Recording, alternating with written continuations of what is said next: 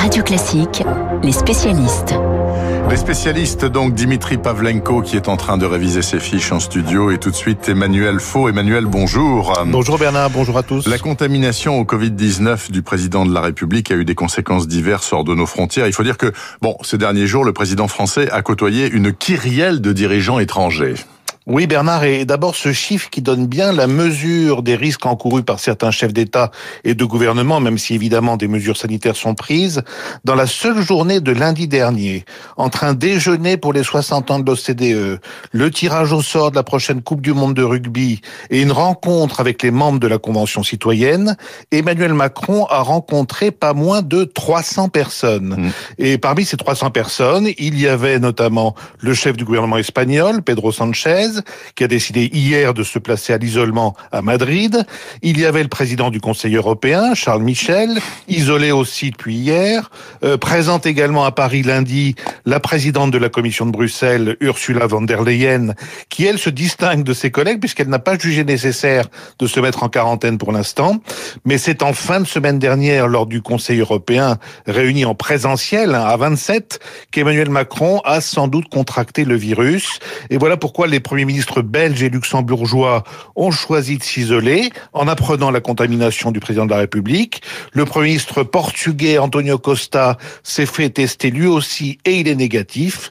Quant aux dirigeants libanais, bah, ils vont ne prendre aucun risque puisque la visite d'Emmanuel Macron à Beyrouth euh, prévue la semaine prochaine a été très logiquement reportée. Bon, écoutez, en tout cas, on ne peut pas vraiment dire que ce virus choisisse ses victimes en fonction de leur puissance parce que non. si on regarde depuis le début de la pandémie, donc au mois de mars, voire euh, éventuellement décembre dernier, la liste des chefs d'État ou des premiers ministres touchés est déjà fort longue.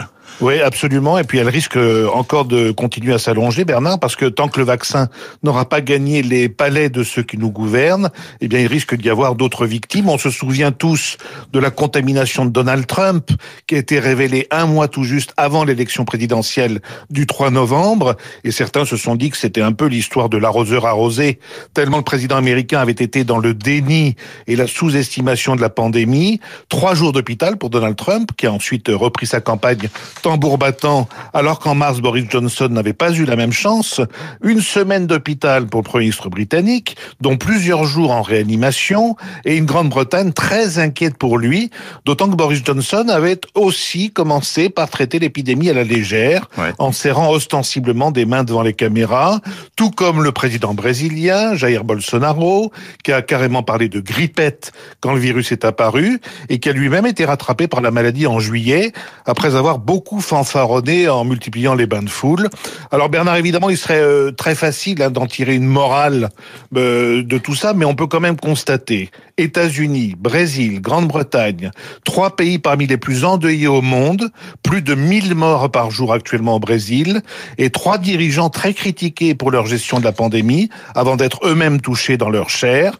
Alors il n'y a que la reine Elisabeth II, 94 ans, et le prince Philippe, 99 ans, qui n'ont pas laissé le virus entrer au château. Ben, God Save the Queen Bien et sûr. son mari, qui vont d'ailleurs bientôt se faire vacciner en priorité.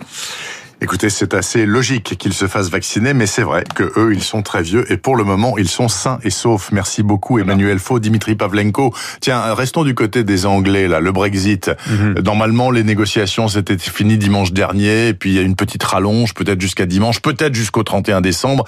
Tout coince à cause de la pêche. Bah, ouais, c'est quoi ouais. la problématique? Bah, le problème, c'est que pour les Britanniques, c'est devenu le symbole de leur souveraineté euh, retrouvée.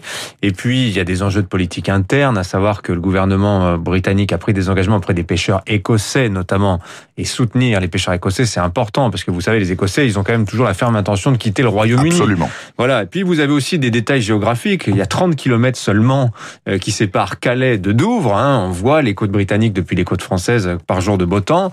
Et donc, séparer comme ça, administrativement, les eaux britanniques des eaux continentale européenne, c'est extrêmement compliqué. Voilà pourquoi aujourd'hui c'est si difficile. Les Français voudraient des quotas de pêche, un accès aux eaux britanniques toute l'année. Les Britanniques ne le veulent pas. Voilà, en fait, techniquement, pourquoi ça coince Objectivement, euh, l'Europe bleue, comme on l'appelle, oui. euh, elle est plutôt défavorable pour les Anglais parce que c'est eux qui ont les meilleures eaux poissonneuses Oui. D'Europe et on allait pêcher euh, chez eux euh, Oui. librement. Oui, mais vous savez, il y a la tradition du fish and chips, mais en fait, les Britanniques, ils mangent pas de poisson, pas beaucoup. Tout ce qu'ils pêchent, pratiquement, ils le réexportent vers, vers l'Union européenne.